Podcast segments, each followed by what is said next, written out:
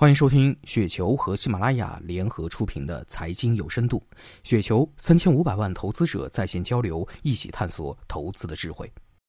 听众朋友们，大家好，我是主播小璐。那今天呢，给大家分享的这篇稿件的名字叫做《阿里巴巴的长期投资逻辑变了吗？来自于朋克民族》。我们先来分析分析啊，阿里巴巴第一季度业绩呢远不如拼多多的原因。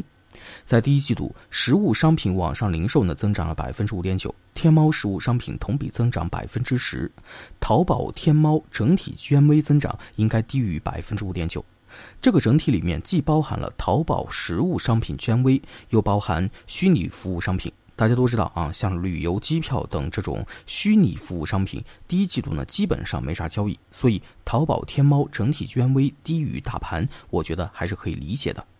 除了虚拟服务商品因素，淘宝天猫 Q 一的 GMV 增长远不如拼多多的根本原因在于疫情期间生鲜生活快消品消费暴增，而拼多多优势品类就是生鲜生活快消品，所以短期内拼多多不但没有受到疫情的拖累，反而受益于疫情。而淘宝的服饰、化妆品、家居家装等强项品类呢，在疫情的期间消费是受到抑制，因为你不出门戴口罩啊，就不需要太多的新衣服和化妆品。疫情期间，阿里的天猫超市、盒马、淘鲜达等新零售生活快消相关业务 Q 一同比增长了百分之八十八。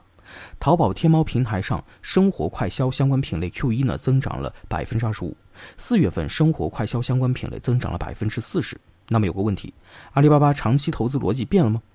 对于一家优秀企业，我们得去分析业绩下滑是出于什么原因，是短期下滑还是会永久性的下滑？毋庸置疑，疫情的影响一定是短期因素。疫情陆续过去，该买的衣服还是要买，该买的化妆品也不会落下。长期的话，我认为大的逻辑不变，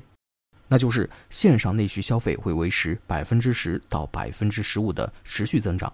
阿里巴巴大概率呢能维持在百分之十五到百分之二十的增长速度。当然，除了基础的淘宝、天猫线上内需交易平台，阿里还有好多二级、三级火箭呢在蓄力，会有喷射的那一天。所以我一点都不担心短期的下跌，在目前估值合理的情况下，我拿着非常放心。